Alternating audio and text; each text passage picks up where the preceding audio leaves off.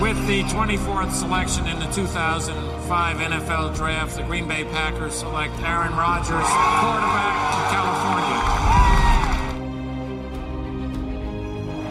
The final snap of Super Bowl 45. The Green Bay Packers have won the Super Bowl.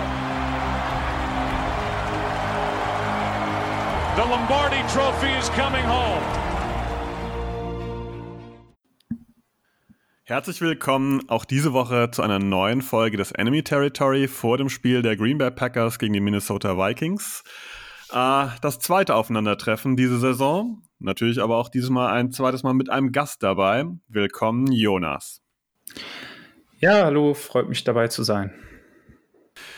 Jonas, du bist ja von den äh, Minnesota Viking Fans Germany als EV. Ähm, kannst du dich einfach mal kurz vorstellen? Da bist du, glaube ich, tätig und hast doch sonst relativ viel noch mit Football zu tun, oder? Ja, ähm, bei den Minnesota Vikings Fans Germany e.V. bin ich natürlich vor allem deswegen tätig, weil ich den Verein damals mitgegründet habe mit einer Gruppe von Leuten, äh, die aus einer vorherigen Facebook-Gruppe sich zusammengefunden haben und äh, dann diesen Fanclub gegründet haben. Ich war auch eine Zeit im Vorstand, das habe ich dann irgendwann aus zeitlichen Gründen nicht mehr gemacht. Aber ähm, ja, also ich würde mal sagen, vom Timing her haben wir uns relativ günstig gegründet, nämlich direkt vor der 2017er Saison, sodass äh, da natürlich direkt äh, ein bisschen Euphorie mitgekommen ist. Plus natürlich die Tatsache, dass wir auch direkt das äh, London Game hatten. Äh, wo sich natürlich auch viele Leute aus der Community dann sofort äh, untereinander kennenlernen konnten.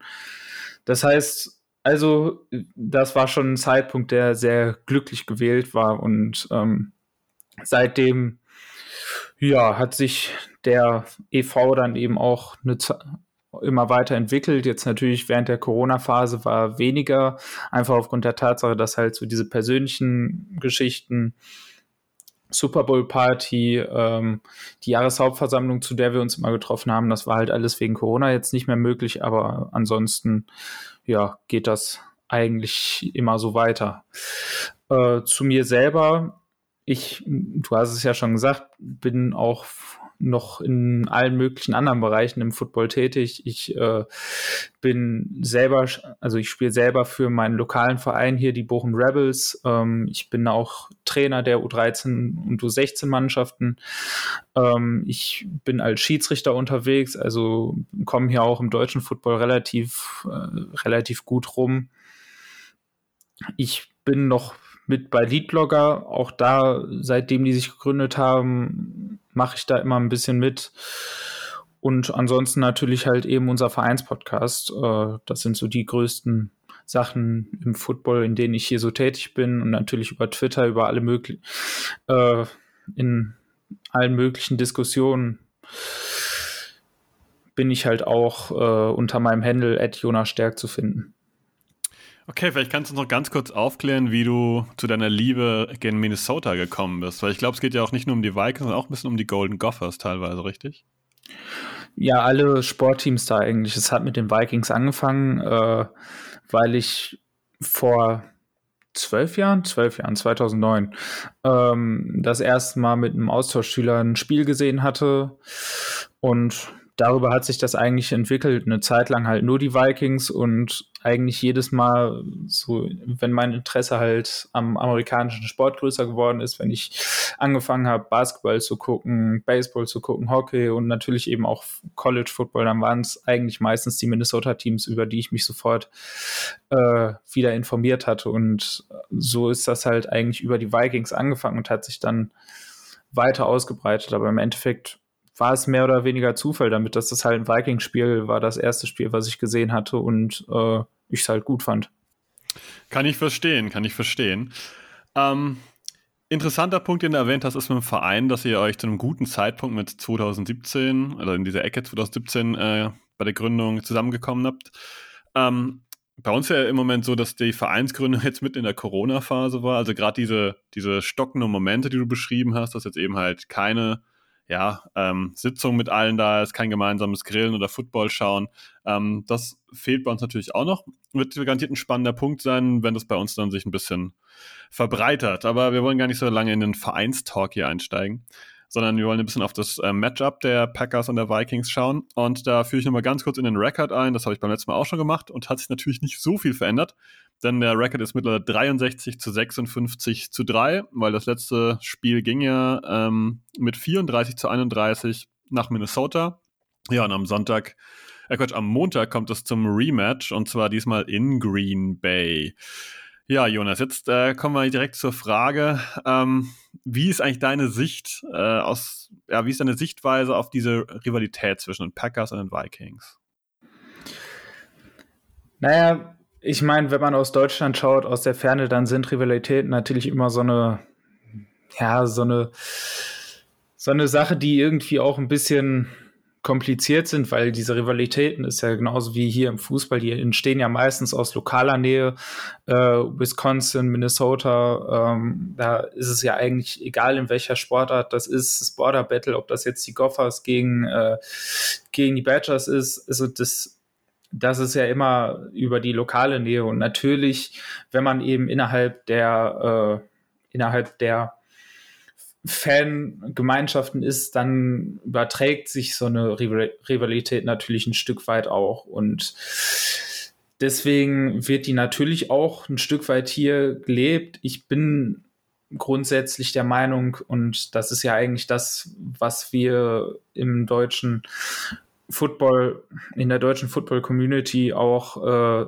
immer wieder sehen, dass das jetzt keine absolut bitteren Rivalitäten sind. Wir haben ja eben auch mit solchen Geschichten wie jetzt heute, dass wir zusammen Content produzieren und dass da eben auch viele, viel Zusammenarbeit besteht. Das heißt, ja, die Rivalitäten sind da, aber es ist jetzt nicht wie teilweise im Fußball, dass man sich hier irgendwie wüst beschimpft oder sonst was. Das äh, ist in Deutschland natürlich jetzt nicht so heftig und wird ja auch irgendwie keinen Sinn machen. Ich meine, so diese, diese regionale Geschichte, die haben wir halt einfach nicht. Die kommt da in dem Fall bei uns einfach nicht zu. Und natürlich ist die Rivalität ein Stück weit da, weil man, weil sich das halt einfach aus der Fangruppe überträgt. Aber es ist jetzt, es ist jetzt nicht so heftig, würde ich sagen. Und ähm, ich glaube, im Endeffekt wollen wir halt auch immer guten Football sehen. Das ist ja auch das, was wir alle sehen wollen. Und da kann man halt auch manchmal, auch wenn es schmerzt, eben auch Dinge anerkennen, die woanders halt gut gemacht werden und vielleicht hier auch als Vorbild nehmen. Ich meine, ich habe mich auf Twitter relativ oft über Matt LaFleur geäußert, der meiner Meinung nach, was das Ingame-Coaching angeht, mit einer der, äh, der besten Coaches aktuell in der NFL ist, äh, was Fourth-Down-Entscheidungen angeht, was ähm, generell, generelles Ingame-Coaching, äh, Adjustments und so weiter angeht, da ist er meiner Meinung nach mit einer der besten. Und das sind so Dinge bei aller Rivalität, die muss und kann man halt eben auch anerkennen. Da stimme ich dir absolut zu. Und äh, ja, man muss fast schon sagen, jeder Packers-Fan muss zum Beispiel auch Justin Jefferson anerkennen, was für ein guter junger Receiver das ist, was der entsprechend leistet. Jeder sollte auch anerkennen, was äh, Mike Zimmer für Blitzpakete schicken kann und so weiter. Da stimme ich dir absolut zu, dass es äh, wichtiger Teil ist, dass man eine gewisse Rivalität vielleicht auch hat. Aber da gibt es eben Grenzen und wichtig ist immer dieses Anerkennen, was auch eine andere Franchise, ein anderes Team eben leistet, was ein einzelner Spieler vielleicht auch leistet. Und ähm, ja, man muss ja ehrlich sein, letztendlich haben wir doch alle schon mal über einen Spieler gelacht oder geschmunzelt oder uns über eine Leistung gefreut, die einfach, äh, ja, wo der Spieler nicht das eigene Trikot anhatte, sondern eben das von dem in Anführungszeichen stärksten Rivalen, oder? Ja, jetzt kann man natürlich äh, auch wieder so ein bisschen witzig sagen, dass die Blitzpakete von Simmer von den Packers äh, anerkannt werden. Das kann man sehen auf Tape, denn Joe Barry spielt einige da davon dieses Jahr relativ äh, gerne. Gerade die Double A Gap Pressures, für die Mike Zimmer ja eigentlich immer sehr, sehr bekannt war, sieht man dieses Jahr tatsächlich auch hier und da mal äh, auf dem Packers Tape auftauchen. Dementsprechend äh, kann man da sagen, da ist eine Anerkennung sehr offensichtlich. Ja, aber natürlich, ähm, Football ist ein Sport, der eben im Endeffekt auch aufgrund seiner Komplexität davon lebt, dass eben viele Leute eben auch immer wieder was Neues machen und dass dann Leute anfangen, das abzuschauen. Ich meine, so ein bisschen, so ein bisschen kann man das ja, kann man da ja einen Vergleich in den Motorsport ziehen, äh, wo Leute anfangen, bestimmte Teile zu bauen, die dann total revolutionär sind, mit denen dann gewonnen wird und dann alle das irgendwann übernehmen und irgendwann haben es alle. Und in der NFL ist das genauso. In der NFL fängt einer mit irgendwas an und dann werden es immer mehr und immer mehr und da, darüber geht das ja dann auch mit diesen Coaching-Trees, die sich dann immer weiter über die Liga verteilen, dass dann Assistenzcoaches von bestimmten erfolgreichen Coaches immer mehr äh, Jobs bekommen. Jetzt im Moment sieht man das ja so ein bisschen äh, mit der Defense, die die Rams letztes Jahr gespielt haben, äh, dass Brandon Staley einen Head Coaching Job bekommen hat, dass eben Joe Barry seinen äh, DC Job hier in äh, Green Bay bekommen hat. Sowas zieht sich ja eigentlich durch und ähm, das wird es halt immer wieder geben, dass es da eben diesen einen Trendsetter gibt und es wird dann immer weiter übernommen. Ein anderes, äh, was man ja auch also ein, anderes Beispiel ist ja diese Shanahan Offense, die mittlerweile von gut einem Drittel der Liga gespielt wird. Gehört, da gehören die Vikings und die Packers beide zu. Sowohl Lafleur als auch äh, Clint Kubiak sind ja beides Coaches, die aus diesem Coaching-Tree rauskommen und die eben auch äh, Interpretation dieses Schemas spielen. Das heißt, es, es, es breitet sich immer weiter aus und ähm, wenn einer halt bestimmte Dinge tut, dann wird eben nicht von der Seite irgendwie draufgekloppt, so, boah, das geht ja gar nicht und was macht der denn da, sondern wenn das halt gut funktioniert, dann wird sowas halt eben immer weiter übernommen und dann, da findet auch, glaube ich, ein Austausch statt immer wieder, äh, den wir uns als Außenstehende manchmal gar nicht so vorstellen können. Aber ich glaube, das Netzwerk von vielen Coaches untereinander ist da auch tatsächlich sehr verzweigt und da wird viel, da findet, glaube ich, viel mehr Informationsaustausch statt, als wir uns das immer so denken. Das kann ich mir auch gut vorstellen. Du hast ja schon diese ganzen Coaching-Trees erwähnt. Ähm, wenn man gewisse Karrieren ja verfolgt, äh, dann sieht man auch, dass diverse Head-Coaches dann wieder äh, zu ihrem alten Head-Coach zurück ins zweite Glied mal wieder gehen oder da irgendeine Positionsgruppe übernehmen, was in anderen Sportarten ja, glaube ich, schon eher schwer vorstellbar ist, dass man vielleicht aus dieser ersten Reihe in Reihe 2 oder womöglich erst nur in Reihe 3 nochmal zurückkehrt.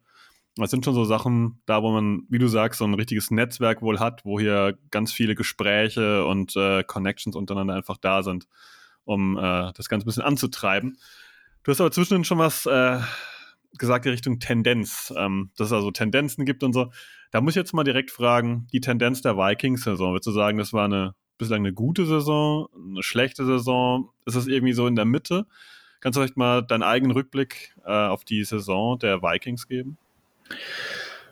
Naja, im Endeffekt, ähm, man muss es immer ein bisschen äh, splitten auf das, was hätte sein müssen und das, was man vor der Saison erwartet hat. Also ich glaube, meine Erwartungen an die Vikings diese Saison waren schon ein bisschen geringer als das, was in Anbetracht der Moves und in Anbetracht äh, dessen, wie man sich in der äh, vergangenen Offseason präsentiert hat, hätte kommen müssen. Also wenn man sich die Moves anschaut, wenn man äh, sich anschaut, äh, wie die Kaderstruktur ist, dann war das ein Win-Now-Kader. Und dann war das ein Kader, bei dem eigentlich von oben relativ klar war, dieser Kader muss tief in die Playoffs gehen. Jetzt muss ich ganz ehrlich sagen, einen tiefen Playoff-Run habe ich schon am Anfang der Saison nicht erwartet. Also ich habe schon ein bisschen mehr erwartet als das, was wir am Ende bekommen haben, aber einen tiefen Playoff-Run habe ich mir auch da schon nicht wirklich, äh, nicht wirklich vorgestellt, weil dafür gab es halt einfach zu viele Fragezeichen in diesem Kader. Jetzt muss man aber eben auch dazu sagen, auch mit den Erwartungen ist es definitiv keine gute Saison. Jetzt ist es eine merkwürdige Saison in vielerlei Hinsicht, einfach durch die vielen One-Score-Games. Ich meine, die Vikings haben 14 von 15 Spielen One-Score gespielt. Da ist es auch egal, gegen wen es am Ende gegangen ist. Das einzige Spiel, was kein One-Score-Game war, war äh, der Sieg gegen Seattle. Ähm, aber ansonsten hat, ist jedes Spiel in einem Score entschieden worden. Und da gibt es jetzt natürlich Leute, die sagen, oh, man hat viel Pech gehabt, man hat viele Spiele sehr knapp am Ende verloren. Und das ist richtig, aber man hat eben auch sehr viele Spiele knapp gewonnen. Und im Endeffekt hat man in den One-Score-Games eine Bilanz von 6 zu 8. Äh, erwartbar ist da normalerweise ungefähr eine Bilanz um 500 herum, also ungefähr gleich viele Siege wie auch Niederlagen bei knappen Spielen. Das heißt, wenn man jetzt die Vikings aktuell sieht, dann ist das schon ungefähr das, was man da erwarten kann bei so vielen knappen Spielen. Es ist einfach ein durchschnittliches Team. Und das ist enttäuschend, weil man schon gehofft hat, dass es ein bisschen überdurchschnittlich noch ist. Und also die, äh, die Vereinsführung, die Teamführung hat mit Sicherheit gehofft, äh, dass das weit mehr als ein durchschnittliches Team ist, weil sonst hätte man die Offseason anders angehen müssen. Und da war offensichtlich einerseits das äh, Selbstscouting innerhalb der, der Teamführung nicht gut. Da hat man sich offensichtlich überschätzt, aber eben auch, äh, auch innerhalb der Fanbase waren die Erwartungen natürlich ganz andere, weil auch die Fans sehen natürlich, welche Moves gemacht werden und äh, für was das eher spricht und sehen, dass es eben Moves sind, wo das Team eben auf im Win-Now-Modus ist und dementsprechend sind die Erwartungen der Fans natürlich auch. Und ja, im Endeffekt war es eben weit davon entfernt und äh, deswegen muss man jetzt eh, muss man jetzt eben schon an den Punkt gucken, was da eigentlich alles schiefgegangen ist. Und es gibt viel, was da schiefgegangen ist. Und da wird es sicherlich spannende Wochen äh, nach Beendigung dieser Saison geben. Ja, du hast schon angedeutet, ähm, und da kann ich direkt so ein bisschen andocken. Ähm, die Vikings haben eigentlich gar keinen schlechten Kader. Ich meine, wenn man sich das mal vor Augen führt, Dalvin Cook, klar, er fehlt öfter mal, ist ein richtig starker Running Back. Adam Thielen, Justin Jefferson sind gute Receiver. Ähm, eigentlich habt ihr auf ähm, Tight End Irv Smith und Tyler Conklin hatten aber ganz gut ersetzt, fand ich. Kirk Cousins ich weiß, da gibt es die lustigen Memes und seine Plexiglasscheiben, aber wir dürfen auch nicht meckern. Wir haben auch den Kollegen, der sein Zeh in die Kamera hält und irgendwelchen Quatsch bei der Pat McAfee Show erzählt. Ähm, also offensiv da eigentlich ein, ja, ein poten potenziell gutes Roster auf jeden Fall. Klar, die O-Line ist immer so ein bisschen schwierig gewesen, aber die Defense ist immer auch ein Markenzeichen gewesen. Wenn du jetzt auf die Offseason blickst und sagst, okay, das war jetzt wieder kein keine überraschend starke Saison, man sollte so weitermachen. Wo willst du ansetzen, wo willst du was ändern? Ist Mike Simmers Problem? Ist Kirk Cousins Problem? Braucht man ein anderes Playbook offensiv oder ein anderes Playbook defensiv? Oder, oder, oder? Wo wäre da der Punkt, wo du sagst, das müsste man zuerst ändern und dann würde sich vielleicht das eine oder andere ergeben? Ich glaube, es wird ja immer gesagt, dass der oder die sind das Problem und so einfach ist das halt nicht. Also ich weiß, dass es viele bei den Vikings gibt, die jetzt sagen, oh, wenn man jetzt immer entlässt, äh, dann wird gleich wieder alles besser. Mm -mm. So, weil, so einfach ist es einfach nicht. Und ich glaube, dass die Probleme da deutlich tiefer gehen. Und ich glaube, dass man auch in der Offseason deutlich mehr ändern muss. Also es reicht einfach nicht mehr.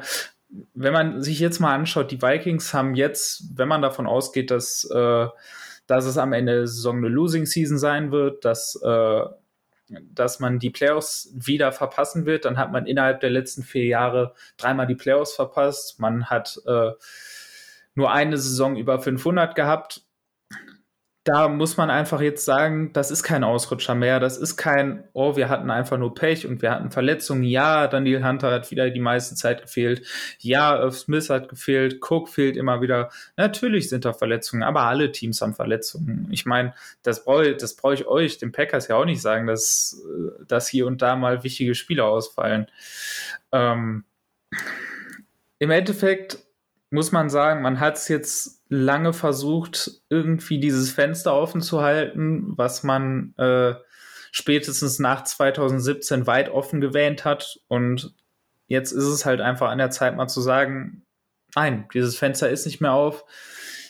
Wir müssen jetzt den Reset-Button drücken. Ja, es gibt gute Teile in diesem Kader, keine Frage. Gerade in der Offense gibt es einen sehr guten jungen Stamm, mit dem man absolut weiterarbeiten kann.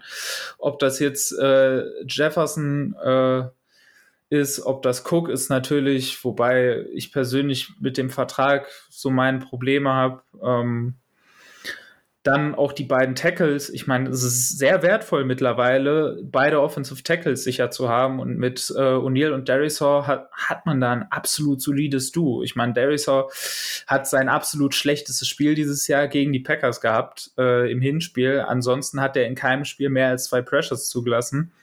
und hat gerade in den letzten vier Wochen sehr, sehr, sehr gut gespielt. Es ist halt einfach, also man muss jetzt einfach doch etwas radikaler rangehen bei dem, was da halt an, ich sag mal, älterem Stamm irgendwie da ist. Das fängt beim Headcoach an. Mike Zimmer ist meiner Meinung nach ganz klar ein Kandidat, diese Offseason entlassen zu werden. Ähm, das geht auch über den Offensive Coordinator weiter, der offensichtlich nicht bereit für diese Rolle war. Ich bin mir gar nicht sicher, neues Playbook würde ich gar nicht unbedingt sagen, weil man spielt immer noch das Schema, was man in den letzten Jahren eigentlich durchgehend gespielt hat. Und gegen das Schema habe ich per, per se eigentlich nichts. Es ist ja ein ähnliches Schema, was die Packers auch spielen. Und ich habe auch viele Plays gesehen dieses Jahr, die sehr gut designt waren. Da waren einige sehr gute Ideen bei. Aber als Coordinator war Kubiak, muss man ganz einfach sagen, einfach, das war eine Stufe zu hoch für ihn dieses Jahr. Also da, dafür war er noch nicht bereit. Das, äh, das Ingame Play Calling äh, war einfach in vielen Stellen nicht gut, war, passte nicht auf die Situation, war zu konservativ. Dann hat man eben auch noch einen relativ konservativen Quarterback, eben leider nicht nur politisch, sondern auch spielerisch einen relativ konservativen Quarterback, der äh, eben auch dem Team zwar einen relativ guten Floor gibt, aber einfach nicht mehr. Und dann kommt halt in den letzten Wochen noch dazu, dass er eben auch nicht auf seinem besten Niveau gespielt hat, in den, gerade in den letzten drei Wochen. Und wenn man dann eh schon relativ konservativ spielt, dann ist, dann darf man sich da halt keine Fehler erlauben. Und die hat sich Cousins in den letzten Wochen einfach erlaubt. Und das, das waren die, äh, das waren die Probleme. Und mit seinem Vertrag hindert Cousins halt einfach die Vikings auch daran, jetzt einen größeren Umbau zu machen. Und deswegen muss auch der Vertrag in dieser Offseason aus den Büchern raus. Das ist nichts gegen Cousins selber. Er ist kein schlechter Quarterback. Und ich glaube auch in der richtigen Situation mit dem richtigen Roster kann man problemlos mit dem in den Super Bowl gehen. Das, ich meine, wenn man jetzt Stafford und Cousins bei den Rams austauschen würde, die Rams wären kein Spiel schlechter. Also, deswegen, ich glaube tatsächlich auch, dass es für Cousins besser wäre, aus diesem Team rauszukommen. Ich glaube einfach insgesamt, dass es mit den aktuellen Teilen nicht mehr funktioniert. Und äh, dass da viele Dinge einfach nicht mehr zusammenspielen und deswegen für alle, glaube ich, die Trennung im Moment das Beste wäre. Na, das war ein deutlicher Rundumschlag, aber genauso war ja auch gewollt. Ähm, ich denke, wir können uns wahrscheinlich darauf einigen, dass du sagst, dass auf jeden Fall deutliche Änderungen anstehen müssten zur Saison, äh, zur nächsten Saison, oder? Ja, das auf jeden Fall. Also nochmal ein Run and Back, das, das kann es halt einfach nicht geben. Ich finde im Moment eigentlich das warnende Beispiel, an dem sich die Vikings orientieren müssten, was man nicht tun sollte, ist das, was die Falcons in den letzten Jahren gemacht haben, weil die auch einfach krampfhaft versucht haben, nach ihrem 2016er Super Bowl noch irgendwie ein Fenster offen zu halten, was halt einfach nicht mehr offen war. Und das Problem ist, die Leute, die jetzt im Moment gegen den Rebuild argumentieren, sind halt die, die sagen, nein, wir wollen nicht die Lions werden, wir wollen nicht die Texans werden, das ist so eine ewige Dauerschleife und das, das ist teilweise nicht mal falsch, was die sagen. Das Problem ist aber, je länger man jetzt diesen Rebuild hinauszögert, desto größer ist die Gefahr, dass man eben Teile, die jetzt, die man jetzt noch hat, so Grundpfeiler wie ein Jefferson, wie die beiden Tackles, ähm, wie in der Defense ein paar junge Spieler, dass man die auch immer weiter sukzessive verliert und man dann sukzessive immer schlechter, immer schlechter wird, so wie es die Falcons in den letzten Jahren geworden sind. Und dann, wenn man dann irgendwann den Reset-Button drückt, dann steht man wirklich vor nichts und muss halt wirklich von Grund auf neu aufbauen und dann ist man an der Stelle, wo die Lions waren, wo die Texans sind, wo die Jets sind. Dann hat man das. Und deswegen ist es jetzt eben so wichtig, diese Offseason den, den Reset-Button zu, dr zu drücken, um eben nicht an diesen Punkt zu kommen. Wird auf jeden Fall gleich eine spannende Offseason. Ähm, garantiert aus Sicht äh, jedes Minnesota-Fans. Ähm, aber wir müssen mal langsam ein bisschen Richtung äh, zum Spiel switchen. Ich habe sie ja vorher schon angekündigt, dass du in die verschiedenen Coordinator-Spots äh, rutschen darfst. Du darfst jetzt zu Beginn aussuchen, ob du erst einen Offensive Coordinator der Vikings oder einen Defensive Coordinator geben willst. Jetzt haben wir über die Offense ja schon öfters gesprochen, dann hake ich da gleich mal ein. Ähm, Ja, Joe Barry äh, hatten wir ja schon angesprochen, ist von den, äh, von den Rams letztes Jahr rübergekommen, ist von seinem Background her jemand, der grundsätzlich sehr viel, äh, sehr viel mit Too High Safety Looks spielt. Ähm, das ist eben seine, das ist seine Grundordnung aus äh, und dementsprechend kann man das angreifen. Die Vikings haben das auch schon sehr stark gemacht im ersten Spiel. Viele der Plays waren auf Too High Defenses ausgelegt äh, und gerade eben die Plays ähm, von diesen Offenses von diesen äh, Shannon Offenses sind eben auch sehr gut, ähm, um halt gegen Too High Defenses Erfolg zu haben. Einfach aufgrund der Tatsache, dass man, äh, dass man sehr stark die Mitte des Feldes attackiert. Äh, man hat diese tiefen Overrouten, die Jefferson sehr gerne läuft. Man hat äh, man hat Posts und so weiter. Also das sind die Geschichten, die äh, in diesem System relativ viel benutzt werden und die halt eben gerade gegen Too High Looks sehr gut aussehen und die deswegen gegen die Packers auch sehr gut funktioniert haben jetzt äh, am, am ersten Treffen. Durch das, Play, durch das Play-Action-Spiel kann man dann eben auch den Pass-Rush relativ gut rausnehmen. Ähm, ich hatte es ja schon gesagt, Darius hatte mit Abstand sein schlechtestes Spiel äh, im Hinspiel gegen die Packers. Ich hoffe jetzt natürlich, dass er sich in diesem Spiel besser präsentiert, weil die Vikings können es sich nicht leisten, so heftig an der Line of Scrimmage zu verlieren wie beim letzten Mal. Da war eben doch schon relativ viel äh, Glück dabei und relativ viel, was unter Druck funktioniert hat, was, worauf man sich halt eigentlich nicht verlassen kann. Deswegen, ja, also mittellange, mittellange Pässe Play-Action-Pässe in die Mitte des Feldes, das ist so das Hauptmittel. Man muss aufpassen auf die Safeties, weil Joe Barry halt auch jemand ist, der relativ viel mit Disguises spielt. Auch das ist was, das er mit Mike Zimmer zusammen, äh, was er mit Mike Zimmer gemeinsam hat. Auch diese Double A Gap Pressures, äh, die werden nicht immer durchgezogen, sondern da werden die Spieler auch oft rausgezogen. Das heißt,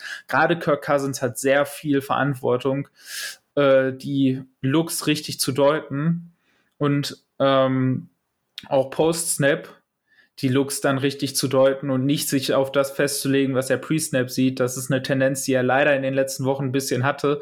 Gerade die erste Interception jetzt gegen die Rams war halt eben so ein, äh, so ein Beispiel, wo er halt eine Post gegen eine One-High-Defense geworfen hat, die halt genau auf den Safety ging, der da eben gewartet hat. Und das sind eben so Entscheidungen, die kann man sich dann nicht leisten. Und so gut Cousins im ersten Spiel gespielt hat, auch da hat er solche Entscheidungen drin gehabt, äh, nur mit dem Glück, dass gerade Daniel Savage an dem Tag offensichtlich seine Hände irgendwo zu Hause gelassen hat und äh, deswegen die ein oder andere Interception gedroppt hat. Aber das sind so Geschichten, die kann man sich einfach nicht leisten und deswegen, ja, ansonsten wegen der Too High Looks kann man gegen diese Defense auch laufen. Das heißt, äh, eigentlich können die Vikings ihr relatives Standard-Playbook runterspielen. Das heißt, mittellange Pässe aus Play-Action und eben das standardmäßige Outside-Zone-Running-Game. Ähm, das sind die Geschichten, die gegen diese Defense funktionieren sollten. Und dementsprechend erwarte ich eigentlich nicht, dass man da sehr viel besondere Geschichten machen muss, sondern eigentlich mehr oder weniger die Bread and Butter Plays runterspielen, die man in dieser Offense eigentlich hat.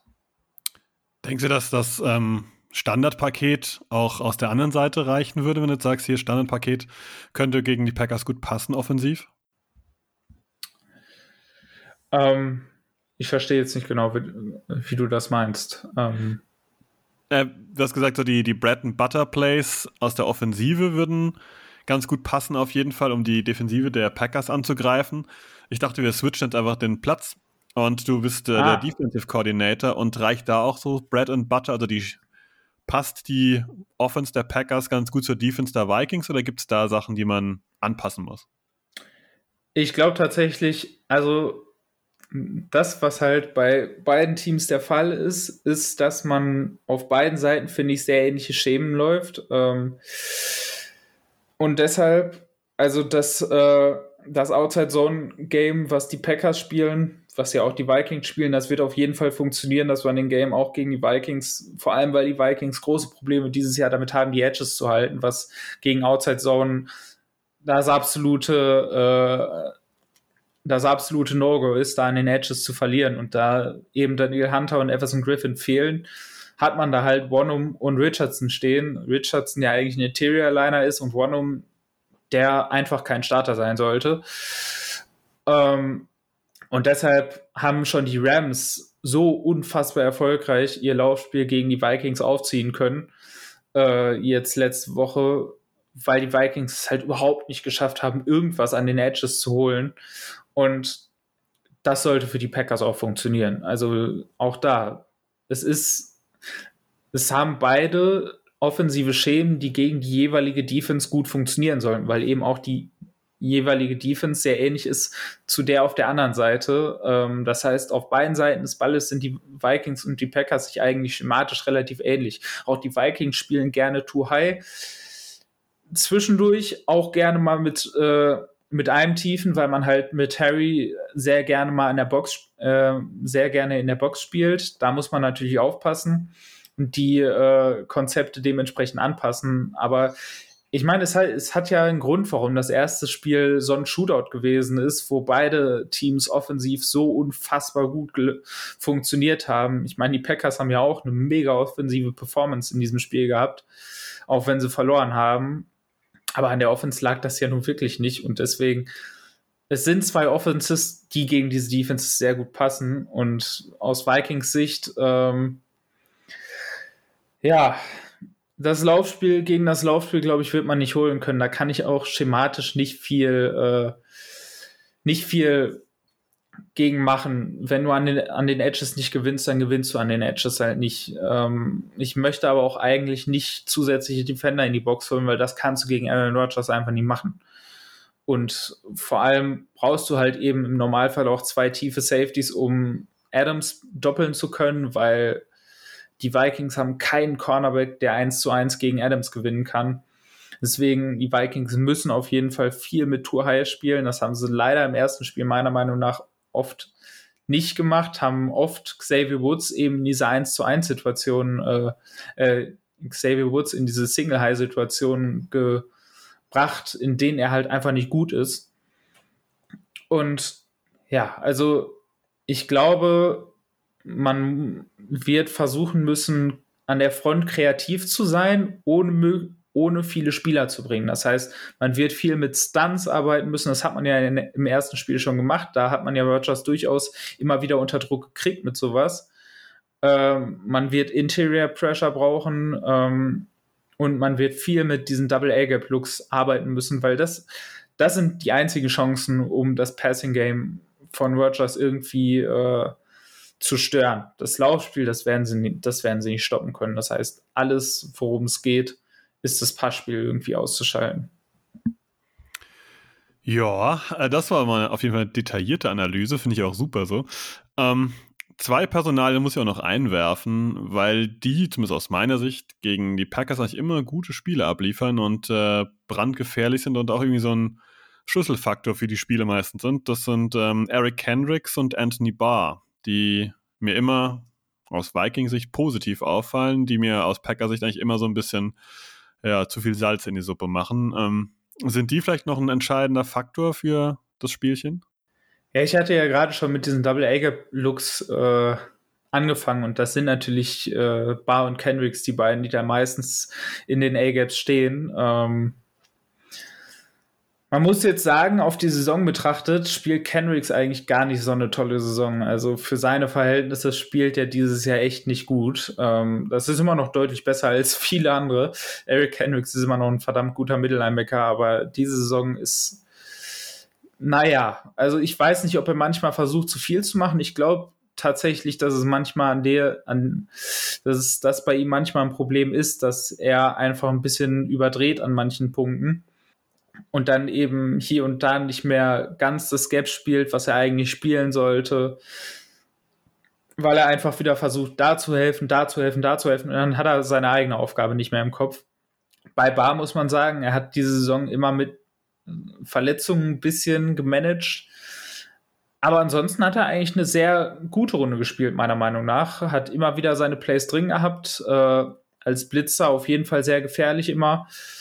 Und hat ja jetzt auch zuletzt gegen die, äh, gegen die Rams zwei Interceptions gehabt, die beide gut für sechs hätten gehen können, wenn er nicht bei der einen ausgerutscht wäre und bei der anderen ist er ein Yard vor der Endzone gestoppt worden. Natürlich sind das wichtige Faktoren, gerade weil man eben dieses Kurzpassspiel, was bei den Packers dieses Jahr besser als bei jedem anderen Team funktioniert, äh, das muss man irgendwie ausgeschaltet kriegen. Man wird, wie gesagt, das Laufspiel nicht gestoppt kriegen und man wird äh, vermutlich auch hier und da mal ein längeres Passplay fangen, weil gerade Adams ist auf Dauer einfach nicht zu kontrollieren. Aber allein, wenn man aus diesem Kurzpassspiel schon mal die Konstanz rausnehmen kann und es den Packers nicht erlaubt, immer wieder mit fünf, sechs, sieben Yards immer wieder eins, ein Passspiel nach dem, ein Passspielzug nach dem anderen da wieder ein 5 Yards Pass, da wieder ein 6 Yards Pass, dann, dann wird es halt für die Packers etwas gefährlicher, weil eben der Grund, warum Rodgers in den letzten Jahren so unfassbar wenige Turnover hat, ist halt, weil dieses Spiel, was die Packers spielen, sehr risikoarm ist. Es ist nicht unbedingt konservativ, weil man eben doch sehr viel passt, aber es ist, es sind halt wenig Pässe dabei, die halt ein sehr großes Risiko bergen. Und das ist halt, das, wo die Vikings die Packers reinzwingen müssen. Die Vikings müssen das Kurzpassspiel wegnehmen, damit die Packers im Passspiel ähm, irgendwie mal mehr Risiko gehen müssen und dann eben vielleicht doch mal eine Interception oder ein Sack zu einem wichtigen Zeitpunkt da reingehen können, weil dieses Spiel, das werden die Vikings defensiv nur über Big Plays gewinnen. Das heißt, man muss die Packers dazu kriegen, Plays machen zu müssen, die sich für die Defense als Big Plays anbieten. Und da kann man halt dieses Kurzballspiel nicht erlauben. Und da sind eben gerade Barr und Kendricks in einer sehr wichtigen Rolle, dieses Kurzballspiel auf Aaron Jones, auf äh, die Titans zu unterbinden. Ja, das sehe ich auch so, dass das garantiert wieder ein ganz entsch entscheidender Punkt sein wird. Ähm, wie gesagt, aus Packer-Sicht, Eric Kendricks äh, und Anthony Barr sind für uns schon so Spieler, die in jedem Spiel wehtun. Und das erwarte ich eigentlich auch wieder, dass die hier die Mitte äh, zu einem unangenehmen Feld auf jeden Fall gestalten. Und ähm, ja, äh, ich, ich gebe dir grundsätzlich recht, dass ich auch wieder Punkte erwarte. Also wie du gesagt hast, die, die beiden Offensiven sind eigentlich jeweils nicht unbedingt das beste Matchup für die jeweilige Defense. Man muss sich auch nur an das letzte Jahr erinnern, an dieses, was war das für ein verrücktes Spiel? 43, 30, 30, 35 irgendwas in der Ecke. Das allererste Spiel in ähm, Minnesota war ja auch ein absolutes Chaos-Spiel offensiv und das erwarte ich eigentlich auch wieder. Ähm, wir haben jetzt schon ganz viel über deine Ansichten zur Offense und zur Defense jeweils gesprochen. Hast du noch einen Player to watch für uns? Offensiv, defensiv, irgendwann, den man vielleicht nicht so auf dem Schirm hat. Ich bin gespannt. Bei der Defensive habe ich einen Namen auf dem Zettel, äh, den ich bei dir jetzt öfter gehört habe oder gelesen habe. Ähm, ob du den jetzt auch nennst. Bin mal gespannt bei dem defensiven Player, ob du da tatsächlich den richtigen auf dem Zettel hast, weil es ist wirklich ein Spieler, über den ich letztes Jahr schon immer wieder gesprochen habe, weil ich ihn da als Starter sehen wollte, über den ich dieses Jahr auch immer mal wieder gesprochen habe. Äh, der defensive Spieler, den ich auf dem Zettel habe, ist Armon Watts. Ähm, ist im Moment wieder so ein bisschen ins zweite Glied gerückt als Rotationsspieler, hat aber eben eine relativ große Rolle, gerade bei Passing Downs, weil er Interior einfach der gefährlichste Passrusher der Vikings im Moment ist. Ähm, hat auch in, also auch ligaweit betrachtet, äh, mit einer der höchsten Pass-Rushing-Grades äh, von PFF, hat äh, über 30 Pressures, was für ein, äh, für ein Interior-Lineman schon relativ hoch ist. Und der Druck wird aus der Mitte kommen müssen. Ich habe es im Running Game schon gesagt, an den Edges gewinnen die Vikings nicht. Das ist einfach, da haben sie die Qualität nicht. Der Druck muss aus der Mitte kommen, der muss über Pierce kommen, der muss über Tomlinson kommen und eben vor allem auch über Armand Watts, weil Armand Watts da eben der Inside Pass Rush Spezialist ist, äh, der da immer wieder aufgefallen ist in dieser Saison. Und ich meine, er hatte auch im ersten Spiel ein oder sogar anderthalb Sex, also er hat auch im Hinspiel ein sehr gutes Spiel gemacht. Und jetzt noch mit Pierce zurück, ähm, kriegt Watts halt auch mehr Zeit als Three-Technik und ähm, das liegt ihm meiner Meinung nach auch besser, weil einer der Gründe, warum er halt in der Run-Defense meiner Meinung nach nicht ganz so stark ist, ist, weil er halt einfach nicht die Power und die Masse hat, sich gegen Double-Teams zu erwehren und er musste halt viel Nose-Tackle spielen. Äh, Gerade wo Pierce weg war und dafür, dafür fehlt es bei ihm einfach noch. Aber als Pass-Rusher, gerade wenn er One-on-One ist, dann ist er gefährlich. Ich hätte sogar eher an ähm, Cameron Danzler gedacht, dass der Name vielleicht fällt. Das natürlich auch, aber ähm, bei Danzler muss man jetzt sagen, sehr spielt eine solide Saison und das ist wahrscheinlich auch der Grund, warum man mich im Moment so oft über ihn reden hört, weil er halt äh, ein, zwei Plays zu ungünstigen Zeiten gehabt hat, die nicht ganz optimal waren.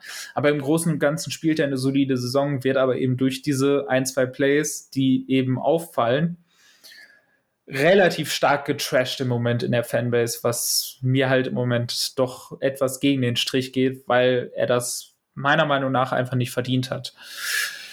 Ähm, jetzt ist es aber halt so, dass egal wer am Ende äh, Adams covert, ich glaube nicht, dass dieses Matchup gewonnen wird. Ähm, und deswegen glaube ich, wird in Coverage dieses Spiel nicht über die individuellen Matchups, sondern über das Schema gewonnen. Und deswegen habe ich Densler als Einzelspieler jetzt nicht als äh, Player to Watch genannt.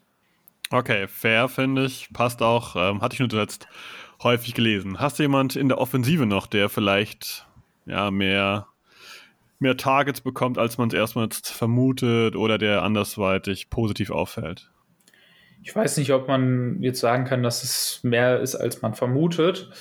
Aber ich glaube, der Name ist halt noch nicht so bekannt. Da Adam Thielen aber vermutlich wieder ausfallen wird mit seiner Knöchelverletzung, wird KJ Osborne wieder der Nummer 2 Receiver sein. Ähm, ist ja so eine kleine Überraschungsstory gewesen, eine der wenigen positiven Überraschungsstories dieses Jahr für die Vikings. Hat sich schon im Trainingcamp angekündigt, dass er immer mehr Raps mit der ersten Unit bekommen hat. Ähm, war ein Tag 3 Pick im 2020er Draft, also die gleiche Draftklasse wie Justin Jefferson ähm, und hat sich jetzt dieses Jahr als Nummer 3 Receiver etabliert. Jetzt natürlich in den letzten Wochen auch als Nummer 2 Receiver. Ist deswegen auch in den letzten Wochen doch mal deutlich öfter angeworfen worden. Und gerade weil die Packers vermutlich relativ viele Ressourcen aufwenden werden, um Jefferson zu stoppen, ist Osborne halt jemand, äh, über den es dann halt einfach gehen muss. Weil Osborne wird die Nummer 1, äh, wird die 1 auf 1 Matchups kriegen. Osborne wird äh, nicht die große Aufmerksamkeit der Packers Defense kriegen und auch wenn Jefferson natürlich ein Riesenteil in diesem Gameplan sein muss. Aber ohne Osborne wird die Nummer nicht funktionieren. Das heißt, man braucht ein zweites äh, zuverlässiges Ziel, im Optimalfall auch ein drittes Ziel. Das wäre dann Tyler Conklin, äh, der Titan, der auch eine relativ gute Saison als Ersatzmann von Irv Smith spielt.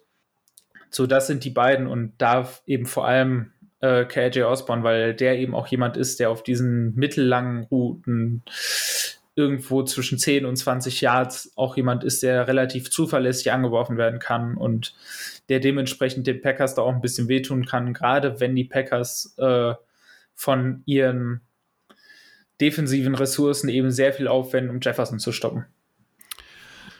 Ich hatte eigentlich auf äh, Kenin Wangu spekuliert, dass du den vielleicht nennst. Zwar nicht unbedingt im offensiven Bereich, aber vielleicht da auf das Special Team hinweist, weil er ist, glaube ich, ein relativ guter Returner, während das äh, ja, Special Teams der Packers ja relativ furchtbar ist. Aber KJ Osborne passt auf jeden Fall. Ist garantiert jemand, der auch die nächsten Jahre ähm, ja, eine, garantiert eine valide Option auf Wide Receiver Spot 2 oder 3 sein wird. Da wir jetzt so langsam zum Ende kommen, äh, darfst du noch einen Tipp raushauen, wie dieses Spiel aus deiner Sicht so ein bisschen, ja, gar nicht gesagt ablaufen, aber so ein bisschen ja, vonstatten gehen wird und dann auch ein Tipp als Score vielleicht. Ich glaube, dass es grundsätzlich offensiv wieder funktioniert. Ich glaube aber natürlich aufgrund der äußeren Bedingungen, die es ja geben wird, äh, es sind ja relativ kalte Temperaturen angesagt, wenn ich das äh, richtig mitbekommen habe, dass das nicht ganz so heftig wird wie im Hinspiel, wo ja wirklich beide Offenses absolut auf Maximum gelaufen sind. Das wird es, glaube ich, dieses Mal nicht sein. Ich glaube, da werden hier und da mehr Fehler passieren. Ich befürchte leider, gerade aufgrund der Leistungen, die Cousins in den letzten Wochen gezeigt hat und der Tatsache, dass er auch immer noch angeschlagen ist, so eine Rippenverletzung ist eine Sache, aber so eine Rippenverletzung bei einer derartigen Kälte ist, glaube ich, nochmal eine ganz andere Geschichte. Und ähm, da befürchte ich, dass da hier und da auch ein paar Fehler passieren werden. Ich glaube auch nicht, dass sich die Packers dieses Spiel nehmen lassen, weil ähm, man hat im Letz-, in der letzten Woche nochmal die Lions. Das heißt, man kann, man, man kann mit einem Sieg gegen die Vikings eigentlich mehr oder weniger die First Round Bye klar machen. Ähm, und wenn man verliert, dann besteht halt eben die Gefahr, dass die Cowboys sich das noch nehmen, weil die Cowboys die Tiebreaker in dem Fall hätten. Ich, ich kann mir irgendwie nur schwer vorstellen, dass die Packers das nochmal zulassen, wie im Hinspiel. Ähm, ich glaube schon, dass offensiv auch bei den Vikings sich zumindest ein bisschen wieder was bewegen wird. Ich glaube aber eben, wie gesagt, dass es nicht so heftig wird. Und deswegen sehe ich aktuell ein 30 zu 26 für die Packers als realistisches äh, Resultat. Da gehe ich mit. Ich habe mir das ähnlich überlegt, auch gedacht, nochmal ganz so viel Offensive wie im äh, Hinspiel. Eher nicht, aber da ging es ja 34, 31 für Minnesota aus, drei Punkte Vorsprung. Dieses One-Score-Game sehe ich auch dieses Mal, allerdings andersrum. Ich denke, es wird ein 31, 28 für die Packers. Ja, die Gründe hast du schon genannt. Es garantiert kälter, trotzdem werden sich die die Defensiven garantiert schwer tun, die jeweilige Offense zu stoppen. Und ich glaube, wir werden ein bisschen mehr Laufspiel vielleicht sehen. Ähm, ja, aber das sind alles so Vermutungen, die sich, ja, die sich garantiert streiten lässt. Letztendlich bleibt mir nur zu sagen, vielen Dank, Jonas, dass du dir die Zeit genommen hast für dieses ausführliche Enemy Territory. Ähm, du darfst dich gleich von den Zuhörern verabschieden. Ich weise nochmal darauf hin, ihr könnt garantiert auch bei den Minnesota Vikings Fans Germany äh, nachschauen. Da wird es wahrscheinlich auch einen Nachbericht geben, genauso wie bei uns auch. Ähm, dementsprechend schaut, schaut oder hört auch mal bei den Kollegen rein. Jetzt darfst du Ciao sagen, Jonas. Ja, also bezüglich unseres Podcasts, da wird da es auch definitiv noch einen Preview-Podcast geben. Also äh, wir werden auch vor dem Spiel nochmal äh, was aufnehmen, wo dann eben nochmal viele der Sachen angesprochen werden, die ich ja teilweise heute schon angesprochen habe, aber natürlich äh, auch nochmal ein paar ein paar andere Sachen, ein paar detailliertere Geschichten und da es später in der Woche sein wird, äh, dann eventuell auch natürlich noch ein paar Injury-News, je nachdem, was da noch kommt, äh, oder Covid-News, damit muss man ja leider auch rechnen, dass sowas immer passieren kann. Ich meine, äh, dass unser Plexiglas Quarterback es bisher geschafft hat, sich irgendwie durch diese Saison zu retten, ohne auf der Covid-Liste zu landen, ist ja schon eigentlich äh, ein mittelschweres Wunder, um es mal so zu sagen. Also da rechne ich eigentlich mehr oder weniger täglich mit, dass es dann doch irgendwann passiert. Ansonsten, ja, würde ich mich natürlich freuen, wenn sich der eine oder andere Hörer aber auch bei uns in dem Podcast äh, verirrt, in Anführungszeichen. Und hoffe natürlich ansonsten auf ein Spiel, was man sich gut anschauen kann, eins, was nicht so hässlich wird wie beispielsweise das Monday Night Spiel äh, gegen die Bears zuletzt, sondern äh, ich meine, je nachdem, für wie viel die Vikings dann am Ende noch spielen und wie viel man aus dieser Saison noch rausholen kann, am Ende wollen wir halt eben doch nochmal guten Football sehen und ich möchte nochmal ein schönes Spiel sehen, in dem man vielleicht die Packers auch nochmal ein bisschen ärgern kann und äh, ihnen den ersten Seed jetzt nicht absolut auf, den auf dem Silbertablett serviert. Absolut fairer Take. Dementsprechend danke dir, Jonas. Ich beende das Ganze heute und äh, wünsche uns allen, wie du schon gesagt hast, ein schönes Spiel, ein erfolgreiches Spiel, ähm, natürlich für die Packers-Anhänger, aber garantiert auch entsprechende, ja, mutig, mutig machende Sachen ähm, für die Vikings, dass es eben, ja, vielleicht dann doch nicht dieser lange äh, Rebuild wird, den du dazwischen an gesprochen hast, sondern eben halt vielleicht nur eine kurze Offseason, die das Ganze nochmal in die richtigen Bahnen lenkt. Dementsprechend habt viel Spaß und ich bin raus mit einem Go Pack Go.